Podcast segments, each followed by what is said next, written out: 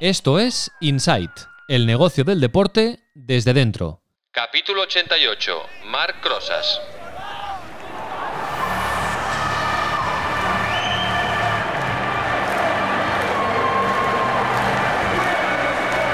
Inside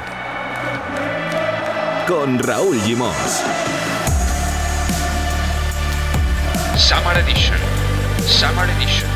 Summer Edition. Summer Edition.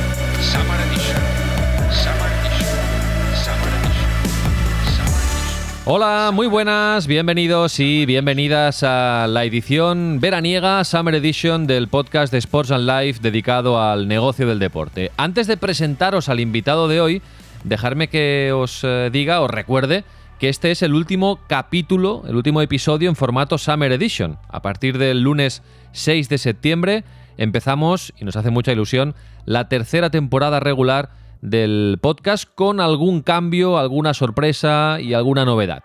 De hecho, vamos a hacer dos capítulos por semana esta temporada, los lunes y los jueves. Cada lunes, como siempre, capítulo de actualidad y análisis con Marcos López, Mar Menchen de Tu Playbook y una nueva sección de documentales deportivos. Somos muy fans de los documentales deportivos, nos gustan los documentales deportivos, somos consumidores de documentales deportivos.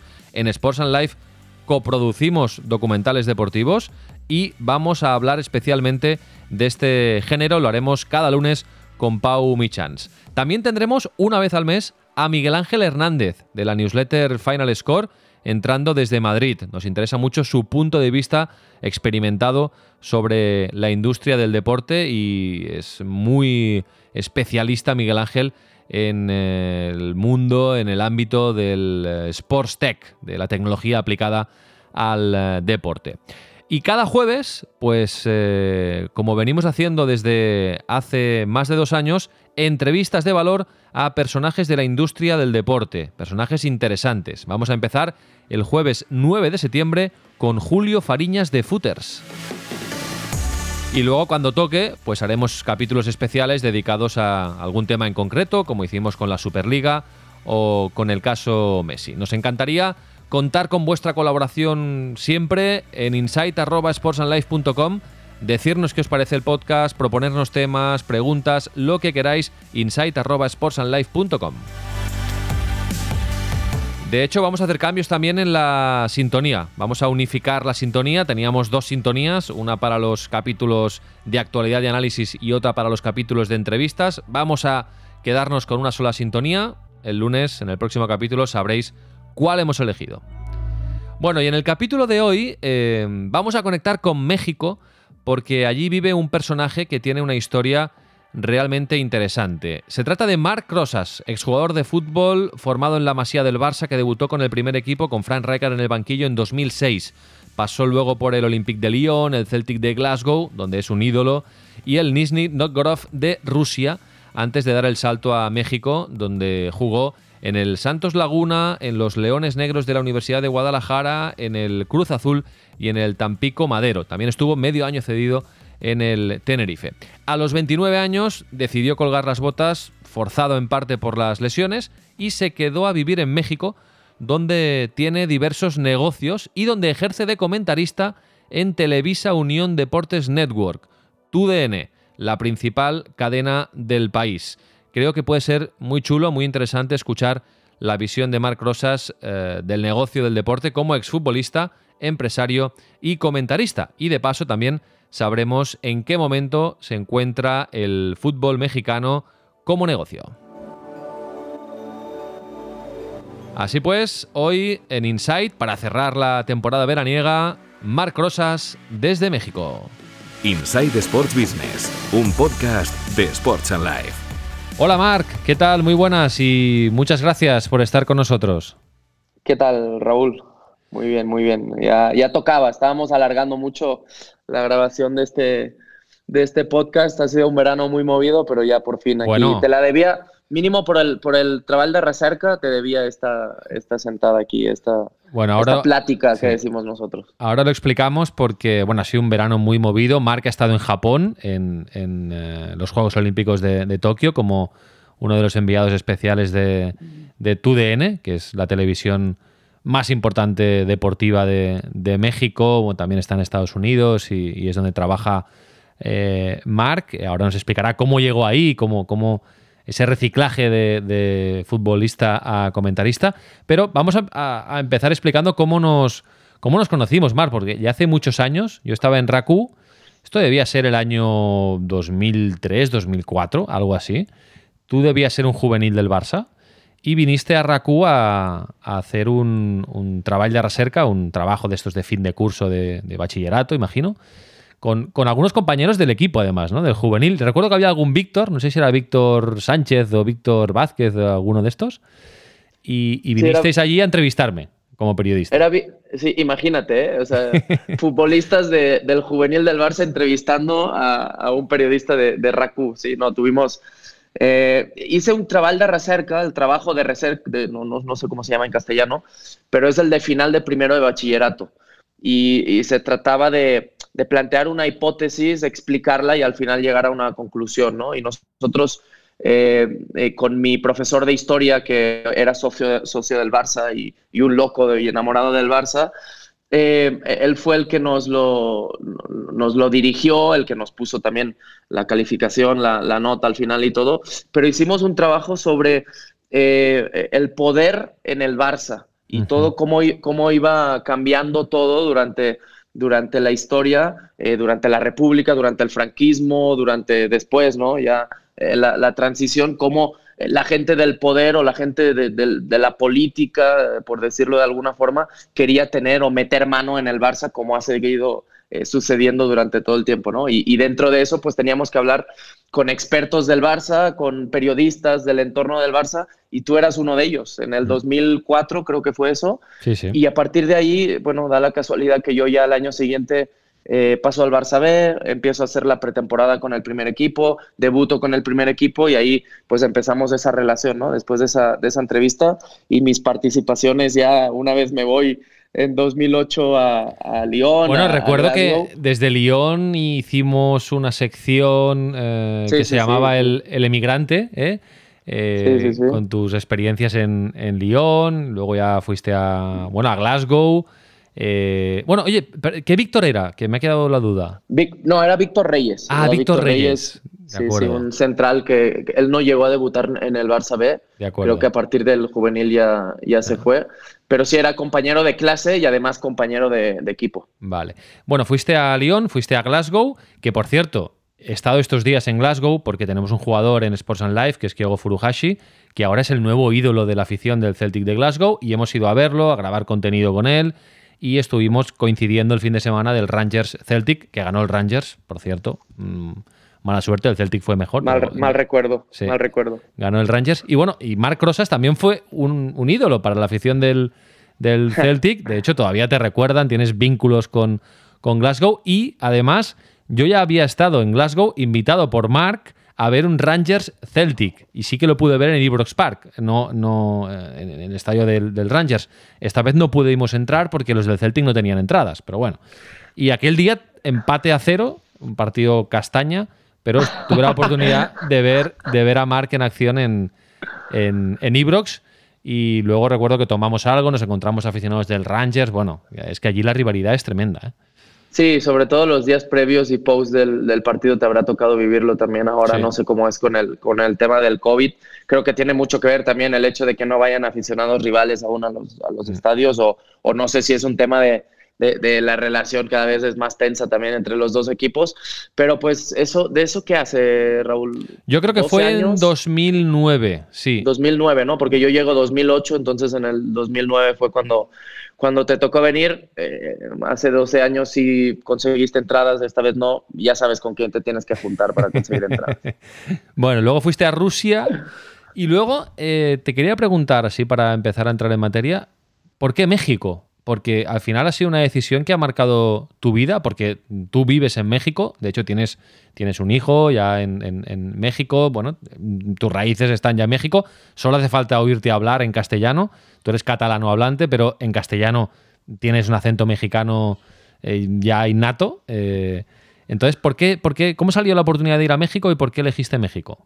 Bueno, soy mexicano también desde el 2014. eh, ya tengo pasaporte mexicano, la nacionalidad mexicana. Y, y- y además tú lo sabes, ¿no? Precisamente los, los que somos, eh, como tú también, tan catalanes o, o- o así, por así decirlo, no de, no de una ciudad cosmopolita como Barcelona o nacidos en Barcelona, sino un poco más de pueblo, no tenemos un acento castellano tan marcado, ¿no? Quizás. Y, y al llegar a México, pues, pues el acento se fue y, ya hablo prácticamente como un mexicano más. ¿Cómo se da? El Celtic, cuando yo estaba en el Celtic, eh, Celtic y Santos, que el Santos Laguna es el equipo eh, que, me lleva por primera vez a, México, visten los mismos colores, eh, tienen la misma camiseta, ¿no? Incluso eh, las, las líneas eh, verde y blancas de la misma forma, ¿no? Diferentes a, las del Betis, por ejemplo, ¿no? Y buscaron ese tipo de hermandad ya desde hace mucho tiempo y justo cuando yo estaba en el Celtic, eh, la gente de Santos mandaba mucha gente eh, de, inteligencia deportiva, de, scouting, por así decirlo, a prepararse, ¿no? A Glasgow. Eh, también la gente de Glasgow mandaba algún futbolista para aquí, unos seis meses para probarse, así. O sea, hubo, hubo esa relación. Y estando ahí yo conocí al presidente del Santos y al director deportivo y conocí a toda la gente. Entonces, como que quedó ahí en el aire, ¿no? La posibilidad, oye, ¿te gustaría ir a México? Bueno, pues me dices, ¿por qué México? Yo me había ido antes a Francia, me había ido antes a, Escocia y acabé yéndome a Rusia, ¿no? Son oportunidades que en la vida de un futbolista van apareciendo y, y yo, eh, pues, pues fui aprovechando, no solo por lo futbolístico, sino por también la experiencia de vida que eso eh, representaba. Y ya después de estar un año en Rusia, que fue una experiencia diferente, porque al final yo fui a jugar pero y jugué porque es de- seguramente de las temporadas que más continuidad he, tenido después de jugar un año ahí, pues llevábamos seis meses sin cobrar y me quedaban aún tres años de contrato. Y después de eso me vuelven a llamar de México y, hablando con mi representante y también con, con- mi familia directa, con, con mis padres, con mis hermanos, pues surge esa, esa posibilidad de ir a México y la verdad no, no me lo pensé. Si era mucho más lejos, si era un salto, eh, yo lo más lejos que había estado de, de casa de mi familia eran cinco horas en avión cuando estaba en Rusia, eh, o dos horas y media cuando estaba en Glasgow, o cuatro horas en coche cuando estaba en Lyon, pero aquí, eh, pues sí, prácticamente es una escala de, de 19, 20 horas, ¿no? Un viaje eh, de llegar de, de Girona, en este caso, a, a, a Torreón y pensaba que también para la familia iba a ser un golpe, ¿no? Pero al todo lo contrario, yo venía de estar en Rusia, donde la familia nunca vino a visitarme por la, barrera del idioma y porque para ir a Rusia necesitas un visado turist, tu- de turista y es mucho más complicado. Eh, y, y al final cuando llego a México, pues la familia incluso más lejos, pero mucho más contenta porque al final el, el shock, eh, eh, por así decirlo, cultural no es tan grande y facilita mucho más también la, la visita de, los familiares. Bueno, en México, como decíamos, eh, echas raíces y ahora, quizá ahora eres incluso hasta más popular que cuando jugabas, ¿eh? No lo sé, ahora me lo comentarás, ¿eh? Pero antes de eso, em, la retirada es el momento más, más difícil, más, más doloroso, porque tú te retiras joven, además, a los 29 años. De hecho, mm, creo que esta semana ha hecho 6 años, lo pusiste tú en, en Instagram. Aparte, habías tenido problemas de lesiones, ¿no? Una lesión grave. Eh, ¿es, el, ¿Es el momento más, más jodido para, para ti, para un futbolista? Esta semana se cumplieron seis años de la lesión, eh, precisamente, Ah, pero, pero llevo cuatro años ya retirado, Ajá. se cumplió ahora en, en junio. Eh, no sé si el momento más difícil, ¿eh? yo creo que la lesión sí fue muy difícil, porque eh, al final una lesión de ligamento cruzado como la que yo tuve, que hoy en día se recuperan entre comillas, muy fácil, no es como antes, ¿no? Que, que en los 60s, las 70s, una lesión así podía significar el retiro eh, directo. Yo me recuperé, volví a jugar, de hecho estuve en Tenerife seis meses más eh, jugando, volví aquí a México con la intención de seguir jugando en México, pero al terminar el contrato se dan también ahí unas, unas decisiones eh, en mi vida personal y también el cambio a nivel profesional, tenía que seguir buscando o decidir si me iba a otro país y, y justo apareció la opción de, trabajar en, la tele, ¿no? Pero no sé si fue tan, tan, tan difícil el cambio. Eh, quizás, y, y- tú lo sabes muy bien, yo he sido eh, un enamorado de, lo, de, todo lo que significa el hablar de fútbol, el opinar de fútbol durante, durante mucho tiempo. O sea, antes de entrevistarte a ti era, por así decirlo, también un poco... eh, eras de mis ídolos porque escuchaba todas las tertulias por la tarde al primer, al primer toque. y sí, eras un futbolista eh, curioso. Curioso. Sí, que es... por, por, la noche, sí, de, de, los que escuchan. Yo me acuerdo que también con 11, 12 años yo escuchaba el Café Baviera las noches, ¿no? Para dormirme. Eh, no sé, eh, era un poco diferente y siempre tenía esta espinita de, del periodismo. Yo cuando termino el bachillerato, antes de irme a Francia, quería estudiar periodismo. Entonces yo sabía que tarde o temprano esa carrera yo la podía hacer. No sabía si en México, no sabía si me iba a regresar a Barcelona, eh, no sabía si iba a ser de forma escrita, en radio, no sabía si tenía que estudiar periodismo o no. Incluso cuando me retiro y empiezo a trabajar en la tele, una de mis intenciones era empezar a estudiar periodismo, pero pues al final las clases avanzadas que he tenido de periodismo durante estos últimos cuatro años, pues, pues ya me han dejado un poco más, un poco más adelantado, ¿no? Pero no fue una decisión tan difícil la del retiro como puede llegar a parecer, sobre todo por lo mucho que me ha apasionado el hacer lo que hago hoy en día. Yo creo que esa es la, la gran diferencia. No tuve, al final la, vida del futbolista es muy corta y quizás es muy difícil el retiro cuando se retiran y no tienen absolutamente nada que hacer el día después del retiro, ¿no? Yo me retiro ya trabajando en la tele. Entonces, eh, no, quizás no tuve ni tiempo para, para, para echar de menos el, fútbol. Claro, y digamos que, que, eras un personaje muy apetecible ¿no? para la televisión mexicana, una persona que había jugado en el fútbol europeo, formado en la Masía, en el Barça, eh, el Barça equipo hegemónico de la década, una persona que, que se expresa bien, que habla bien, que comunica bien. Eh, bueno, imagino que has hecho fortuna en la televisión mexicana y, y que tienes el, eh, ese valor, ¿no? Y que, por eso te han querido y por eso estás ahí bien colocado, que hasta te han enviado los Juegos Olímpicos.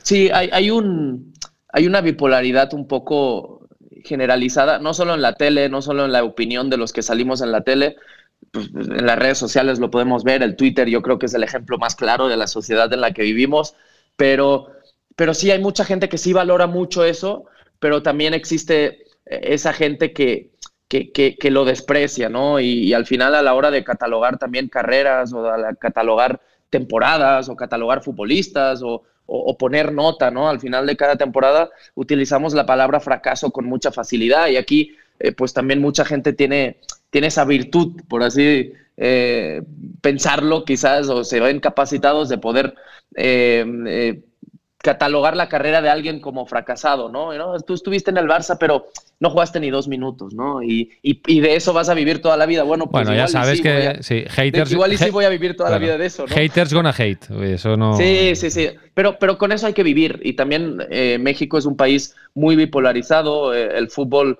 eh, es muy importante para, para, la gente y hay gente que también valora mucho el, el, trabajo y la capacidad que puedas tener, no solo de comunicar, sino también de, del análisis, ¿no? Porque en un mundo y creo que en España también pasa, eh, en el que nos centramos prácticamente siempre eh, del fútbol en la polémica y en el buscar polémicas, pues también es fresco encontrar algo diferente y hablar de fútbol, que al final nos gusta mucho, ¿no? Y hay que hablar de polémicas y hay que hablar de problemas que puedan eh, suceder a lo largo de, de, una temporada o de un partido o dentro de un mismo equipo, pero hablar de fútbol es muy bonito y es muy enriquecedor y también intentar educar eh, sin querer Mm, pensar que somos más de lo que somos realmente, ¿no? Pero, pero edu educar quizás de, de, una forma diferente al que nos está escuchando, pues creo que también se valora y es muy importante. Y llevo cuatro años, la verdad, eh, pues trabajando con, con los mejores profesionales de, del sector aquí, con gente que lleva 40 años trabajando en la televisión mexicana y que son históricos,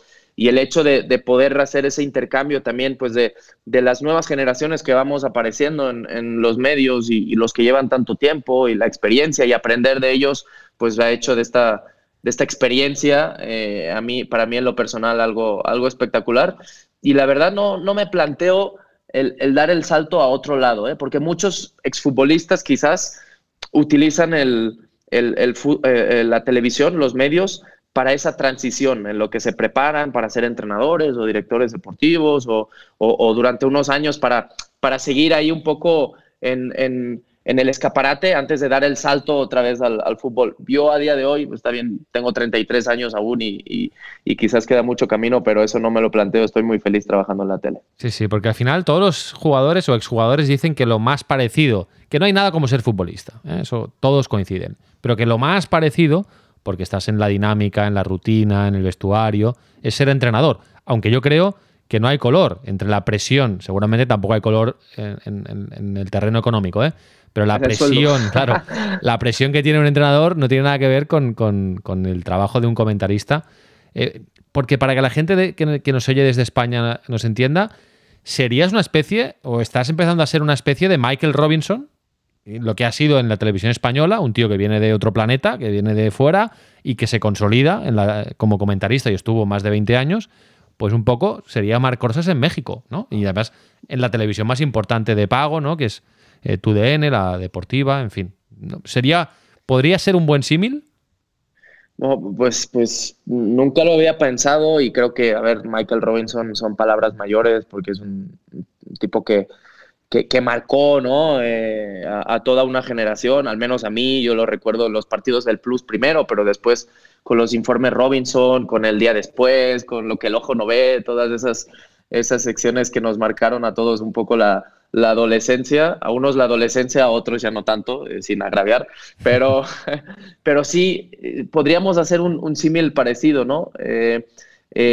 Puede ser un gran espejo en el que, en el que intentar buscar parecerme, también no solo en el quedarme en la figura de comentarista, de que toca un partido y toca hablar de lo que está pasando en el partido, sino también eh, aquí hay muchos eh, programas y muchas horas de televisión que hay que llenar y, muchas cosas que hay que, de las que hay que hablar y, muchas entrevistas y documentales. Me, encanta poder, no entrevistar porque yo no sé si lo que hago yo es entrevistar, yo creo que lo que yo tengo más con, los personajes eh, del entorno del fútbol, ya sean futbolistas, entrenadores, presidentes, lo que me haya tocado entrevistar o, o, ofrecerle al canal. Tienes un, tienes un buen currículum, ¿no? Porque viniste bueno, a Europa. Empezando con Andrés y con Andrés Iniesta. Bueno, con, Andrés en Los Ángeles. En Los Ángeles, sí, sí, que coincidimos. Pero yo intento hacer más una, charla, ¿no? Sí. Una, plática, diríamos aquí, porque al final también. Y eh, ellos lo agradecen, Marc. Los futbolistas lo agradecen porque siempre tienen delante periodistas y en cambio tener un exfutbolista, pues ya habla su mismo lenguaje.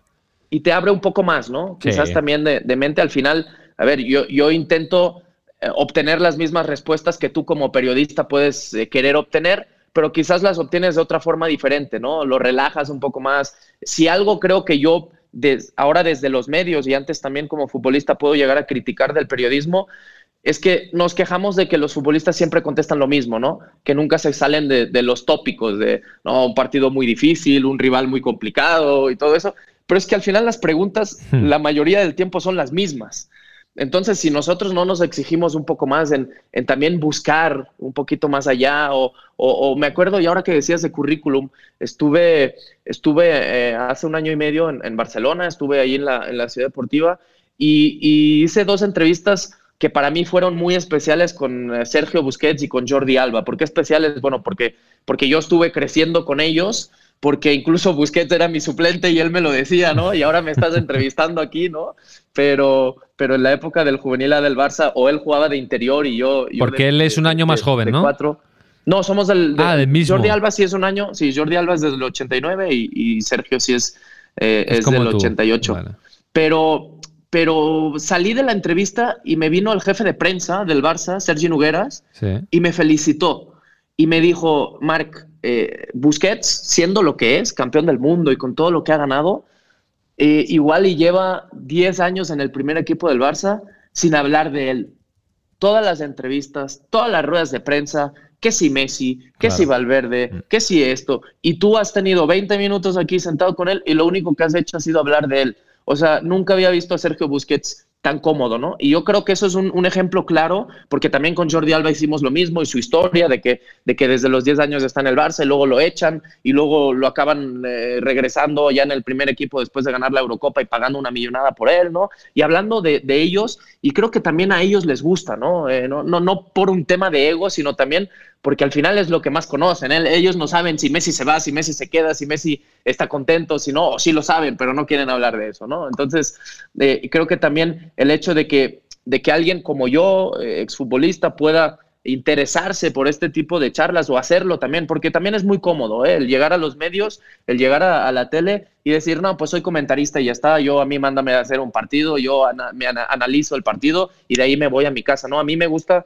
pues buscar mucho más y, poder ofrecerle también al final a mis jefes mucho más eh, contenido, ¿no? En cuanto a entrevistas o en cuanto a documentales o en cuanto a historias o en cuanto a lo que toque hacer. Y de hecho lo que, lo que me ha tocado hacer un poco en estos Juegos Olímpicos es eso, no solo eh, pues hacer los enlaces y los reportes de, de un reportero, por así eh, compararlo eh, en el día a día de la selección mexicana en estos Juegos Olímpicos, sino también contar historias y contar historias de los jugadores o contar historias de los estadios o contar historias. Y ha sido una experiencia para mí eh, primeriza, pero muy enriquecedora y, espectacular. La verdad, he acabado, he acabado muy satisfecho. Sí, sí, lástima del COVID, que ha limitado un poco los movimientos, tuviste que hacer cuarentena al principio y todo esto.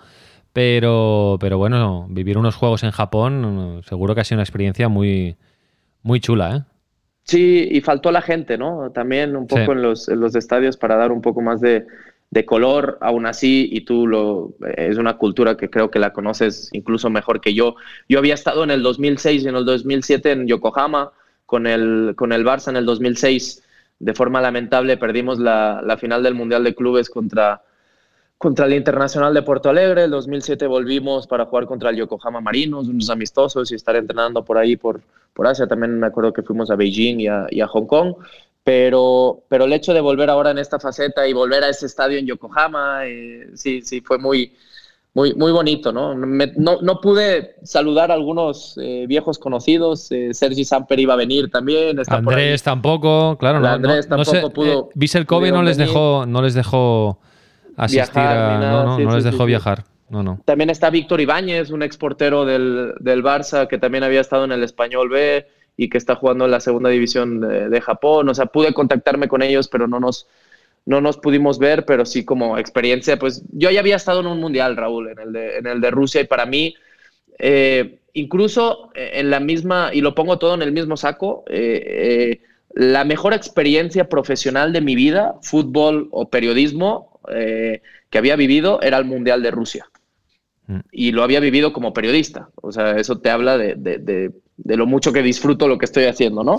Pero yo creo que estos Juegos Olímpicos, por la emotividad, por, la, por el momento histórico a nivel mundial que estamos viviendo y complicado, yo creo que se ponen en el, en el primer lugar eh, con diferencia.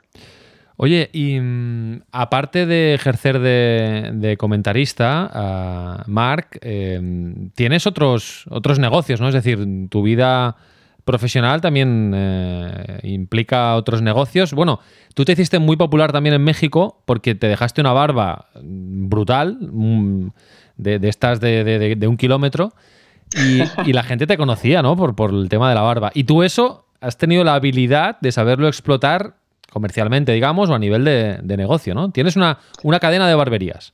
Sí, eh, se llama Somos Bárbaros. Eh, eh, cuando jugaba en Leones Negros, que es el equipo de la Universidad de, Guadalajara, la segunda ciudad más importante de aquí del país, me dejé la barba, me empecé a dejar la barba, traía este look un poco hipster, ¿no? Que se puso de moda en el 2014-2015.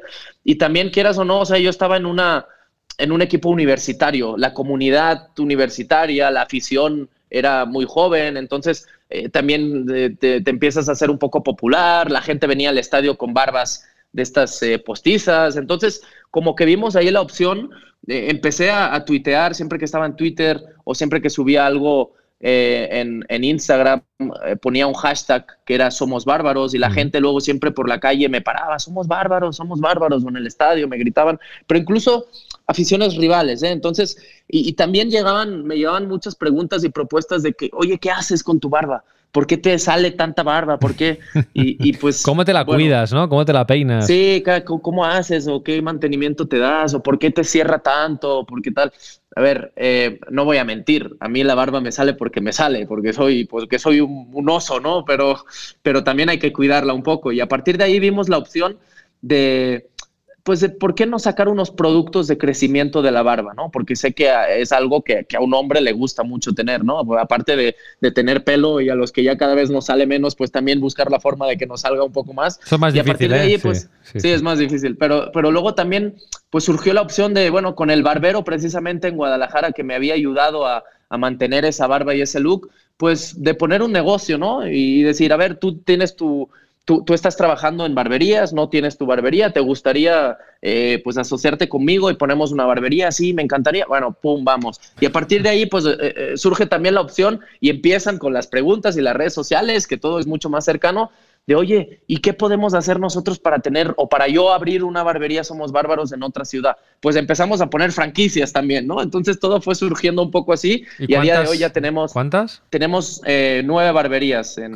todo el país. Qué bueno. Y, con la intención, pues eh, aún siendo una época muy complicada como es esta del, del COVID y que, y que quizás la gente se lo piensa más a la, a la hora de invertir, eh, pues de la intención de seguir, de seguir creciendo y también siempre, eh, porque yo tenía barba y tú lo has dicho muy bien durante mucho tiempo, pero yo, eh, pues si en algún lugar me crié fue en el Barça, ¿no? Y el Barça es más que un club, y el Barça con la fundación y con UNICEF y, sobre todo con esos famosos valores que creo que se han desprestigiado tanto durante mucho tiempo, si algo me, me enseñaron y me educaron es que que bueno, que, además de ser un privilegiado que he podido vivir del fútbol y sigo viviendo de una u otra forma del fútbol y lo seguiré haciendo, ojalá toda la vida, eh, pues también hay que ayudar y no hay que despreocuparse de los más necesitados, ¿no? Entonces, también con Somos Bárbaros, además de ser barberías, además de ser una empresa de venta de productos en línea y, y, todo eso, pues intento también ayudar, ¿no? A los un poco más necesitados. La primera vez que me quité la barba fue eh, estando yo en Tenerife, fue en el 2016, creo, eh, por ahí de noviembre, y lo que hice fue una subasta en línea eh, para, bueno, para que la gente aportara dinero, donara dinero, y eso fuera directamente a una asociación de niños con cáncer que está en la ciudad de Guadalajara, que se llama Nariz Roja, y, recaudamos creo que alrededor de unos 15 mil euros por mi barba. Le pusieron precio a mi barba y acabamos recaudando ese dinero. Lo que hicimos con ese dinero fue comprar una unidad móvil de donación de sangre para que esos niños de la asociación de sangre, pues eh, cuando están con las transfusiones de sangre, cuando están con eh, todo el tema de las quimios, pues puedan eh, obtener sangre con mucha facilidad. Aquí en México no es tan fácil tener sangre cuando, cuando necesitas donantes como lo puede ser en, en países europeos, en este caso en España.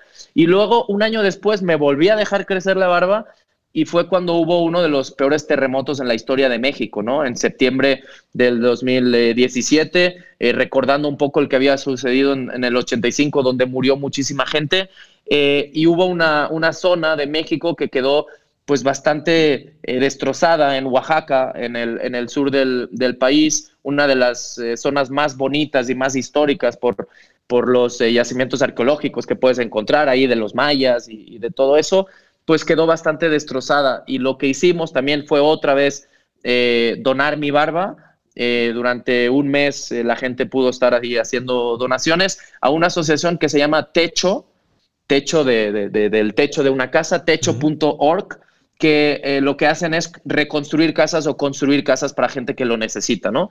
Y conseguimos 250 mil pesos, que es alrededor un poco más de, también de, de, unos 18, 20 mil eh, euros y a partir de ahí construir pues la cantidad de entre 15 y 20 casas, ¿no? Eh, que son eh, casas de estas ecológicas. Entonces, también Somos Bárbaros se involucra un poco en eso, ¿no? No solo como negocio, que obviamente pues hay que comer y hay que generar y hay que generar lugares de trabajo, sino también intentar ayudar un poco a los que más lo, necesitan, que aquí en México hay, hay mucha gente que lo necesita. Pues muy bien, muy bien, muy bien. Me pregunto dónde deben estar esas barbas, ¿eh? Ahora. ¿Quién? Los que se las quedaron. Pero bueno. No, no, no, no. Oye, aprovecho para preguntarte, ya para ir acabando, por bueno, por la industria del deporte en México. Eh, ¿qué, salud tiene? Eh, por ejemplo, la Liga Mexicana, que es la que sigues mm, eh, más de cerca ah, y la que conoces mejor. bueno, sabemos que es un país que se. que, que bueno, tiene una relación eh, agridulce con Estados Unidos, ¿no? Se, mira mucho en Estados Unidos, sobre todo el deporte americano, y luego hay una relación un poco, bueno, en algunos ámbitos más, más tensa, digamos. Pero bueno, mm, ¿cómo, cómo calificarías el estado del, deporte mexicano y concretamente del fútbol mexicano? Sobre todo del fútbol, porque hay una gran diferencia entre el deporte mexicano mm. y el fútbol. El fútbol... Está a otro nivel, ¿no? Más profesionalizado. Sí, sí, sí. sí. No, no solo en cuanto a profesionalismo, que también, sino también en cuanto al valor económico. Estamos hablando de la liga más poderosa del continente. por encima de la MLS, donde sí se, se, pagan contratos estratosféricos, pero se los pagan a dos o tres futbolistas por equipo, ¿no? Los, los eh, denominados, eh, creo que son DP, ¿no? Los, Sí. los jugadores franquicia, ¿no? Como pasa eh, también en el básquet, en Estados Unidos, en el deporte de Estados Unidos. Pero incluso es más poderosa que la liga brasileña, ¿no? O ahí están peleando un poco eh, las dos. Esa, ese hecho lo que acaba haciendo eh, también es que complique mucho la salida de futbolistas jóvenes, ¿no? Porque creo que México es un país con muchísimo talento, pero, pero como se paga tan bien, como se vive tan bien, como eh, el fútbol es de, de- de un nivel eh, pues bastante alto y muy competitivo aquí, donde hay dos torneos, donde la apertura y el clausura, tienes dos opciones de ser campeón durante, durante el año. Los torneos largos a veces son un poco insípidos porque desde diciembre ya sabes que la liga es de dos o de tres equipos, entonces... Porque aquí, ¿cómo va el calendario, Marc? ¿Cómo va el calendario Aquí, en México? aquí son eh, de julio a, a noviembre. de julio a noviembre tenemos eh, la liga regular, Sí. por así decirlo, son 17 jornadas. Y después llega la liguilla, que son los playoffs. Sí. Los eh, 12 primeros, bueno, los, los cuatro primeros se clasifican directamente a cuartos de final Sí. y del eh, 5 al 12 juegan una, una llave previa, por, ah, por así decirlo, y de aquí ya nos vamos a los cuartos de final, a ida y vuelta, la llave previa es un solo partido y los cuartos de final, semifinal y final es a, a ida y vuelta. Tú puedes quedar primero haciendo una temporada espectacular y que en los cuartos de final el que quedó decimosegundo te eche, ¿no? Y entonces eso Claro. lo hace un poco más Ese estilo, emocionante. estilo playoff eh, de la ACB, para entendernos. Puedes quedar Sí, primero en la idea sí, regular de- y luego puedes perder. Sí, sí. Sí, sí, sí, má- más... eh, no- Más no cruel. si- Sí. Sí, no, no sé si se, eh, se puede comparar tanto, pero la NFL, donde están las De wild acuerdo, cards, sí. los, los partidos de comodines, un equipo que queda eh, eh, o que arrasa toda la temporada, luego juega contra un equipo que tiene incluso eh, pues más partidos perdidos que ganados y aún así puedes perder en el ida y vuelta de los cuartos de final y te quedas fuera, ¿no? Es un poco injusto, pero para el aficionado lo hace mucho más espectacular y, y emocionante y eso al final para nosotros, sobre todo para las televisoras, pues, pues también lo hace mucho más vendible, ¿no? Eh, que, que es un producto muy vendible y un producto que Hay- estamos explotando a la perfección. Pero ese es el problema, Raúl. Muchos partidos ahí- interesantes, claro. Claro, pero ahí, ahí eh, está un poco el conflicto de intereses. Porque ¿qué nos interesa? Tener una, una liga eh, competitiva y una liga muy vendible y una liga, una liga que nos dé, que nos reditúe económicamente muchísimo, o quizás nos interesa eh, facilitar la salida de futbolistas jóvenes, eh, porque eso al final acabará nutriendo a la selección mexicana de mejores futbolistas. Una selección mexicana que lleva, creo, son siete mundiales pasando de fase de grupos, siempre llegando a los octavos de final, y creo que eso, la única que lo ha hecho de la misma forma es Brasil, pero no hemos pasado de esa barrera de los octavos de final. Entonces tampoco ha podido trascender eh, México en cuanto a, a, fútbol internacional de selecciones, eh, más allá del, del, bronce olímpico ahora en estos Juegos Olímpicos o del oro olímpico cuando se consiguió en Londres 2012, ¿no? Pero a nivel mundiales creo que también tendríamos que encontrar un, un punto medio entre el, hacer a nuestra liga tan competitiva, porque el ejemplo más claro es que los mejores futbolistas sudamericanos que no se van a, a grandes equipos vienen aquí y eso habla de, del gran poder económico ¿no? que, que, que, tenemos aquí en, en México, pero también el, intentar facilitar la salida de estos futbolistas. O sea, hoy, hoy se confirma la salida de un futbolista de 18 años que jugaba en el Santos Laguna, lo ficha el Newcastle United en, en la Premier, un futbolista que perdió la final del Mundial Sub-17 contra Brasil hace un par de años, que ha vivido procesos eh, de selecciones inferiores, que incluso ya ha sido convocado alguna vez por el Tata Martino a la selección eh, mayor, pero pues que que quizás si el club no lo facilitara, eh, estaría hasta los 24, 25 años jugando aquí en México sin poder trascender a nivel, a nivel fútbol mundial o a fútbol internacional, ¿no? Y creo que es una muy buena noticia que casos así se den cada vez más.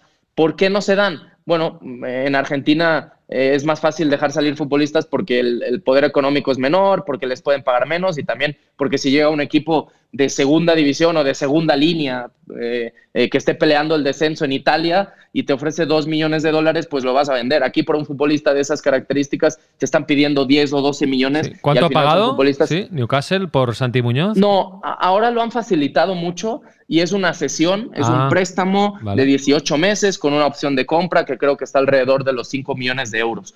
Pero, pero también si ves el interés del club, ¿no? De, de, una u otra forma, el jugador ya se quería ir, entonces eh, es el hecho de facilitarlo, facilitarlo un poco y al final, si le va bien, eh, pues, pues tendremos un gran proyecto de futbolista en, en, Europa, ¿no? Si le va mal, siempre tendrá la opción de regresar a México, que es un, un mercado muy benévolo eh, en, en, ese sentido y siempre tendrá las puertas abiertas, bueno, de 18 equipos que hay en la primera división. Sí. O sea, en, en México eh, los futbolistas todos son profesionales y viven bien, ¿eh? es una liga completamente sí, profesional sí, y... A diferencia de la MLS, porque, porque siempre, y creo que ahora en Europa se hace muy apetecible para muchos futbolistas el, el, ir a Estados Unidos, a la MLS. ¿Por qué? Por el nivel de vida, ¿no? Eh, porque pues claro. te puede tocar una ciudad como Seattle, como Toronto, Vancouver, ya no te hablo de Nueva York, eh, de, Miami o de Los Ángeles, ¿no? Que ahora parece que todos se quieren ir a esas tres ciudades cuando realmente Estados Unidos y, y Canadá eh, tienen ciudades eh, espectaculares. Pero ahí se paga mucho por tres o cuatro futbolistas, ahora como decíamos, los futbolistas franquicia, pero luego el, el, salario medio es muy bajo. O sea, no, no es ni, incluso ni comparable o sería comparable a la segunda división española en algunos casos. Y aquí quizás no se paga tanto a los jugadores top, o sea, está André Pierre Gignac, el francés, que debe estar cobrando ya netos unos 4 millones de dólares, eh, pero eh, la, el promedio de futbolista medio, la base, sí está mucho mejor pagada. Uh -huh. Muy bien. Oye, y nos hemos quedado a vía de julio a noviembre esta primera primer campeonato y luego Ah, luego en, eh, se juega la, la, la, liguilla, el playoff, sí. termina por ahí de mediados de diciembre y en enero ya, a principios de enero, a partir del 4 así, ya empieza otra vez ¿Otro? el torneo el torneo clausura. Sí, el primero es el apertura y luego mismo el formato. clausura a partir mismo formato hasta eh, finales de abril y en mayo se juega lo que, lo que es la liguilla, lo que o sea, es el cuando playoff. No, para... claro, cuando no hay fútbol es en, en, entre noviembre y diciembre y en junio. Ahí es cuando no hay fútbol. Bueno, es que ya cada vez se alarga más esto y como ya. muchas veces también México manda a equipos al Mundial de Clubes, ahí hay eh, un poco un parón en, en, nuestra competición durante dos semanas, claro. porque claro, el, el, campeón de la CONCACAF va al Mundial de Clubes y normalmente también en esa misma época están los playoffs, entonces eh, se juntan ahí un poco las fechas. Cuando realmente tenemos parón aquí es eh, en junio, mes de junio hasta mediados de julio cuando vuelve a empezar es como un mes y medio, pero ahí normalmente es cuando tenemos a la selección, ya sea en la Copa Oro, en el Mundial, eh, cuando va de invitado a la Copa América, cuando hay eliminatorias mundialistas, ahora tuvimos las finales de la Nations League también aquí a principios de junio, entonces fútbol hay siempre, Raúl, aquí sí, sí. en México nunca, no para. nunca para el fútbol. No, no, no. Oye, y hace tiempo que, que, es, que hay un chup chup, ¿no? que hay mucho ruido con la posible fusión eh, que, puede haber en, entre la MLS y la Liga Mexicana. ¿Esto cómo, lo ves? No sé qué se comenta en México, si lo ves viable, si puede ser una opción de futuro.